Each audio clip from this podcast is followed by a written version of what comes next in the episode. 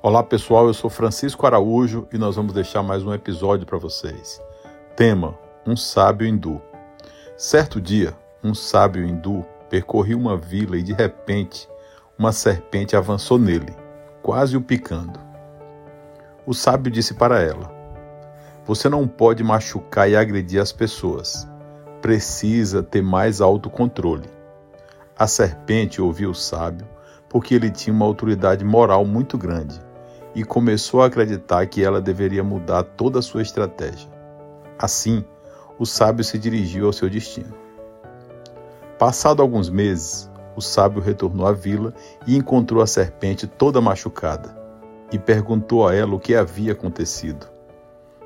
Ó oh, grande sábio, eu fui seguir o seu conselho e parei de atacar as pessoas e renunciei a ser uma serpente. Então as pessoas viram que eu não fazia mais nada e começaram a me pisar, me bater com um pedaço de pau e me ferir. O sábio hindu disse para a serpente: Não, não foi isso que eu aconselhei. Eu disse para você não morder as pessoas, mas não deixar de mostrar os dentes.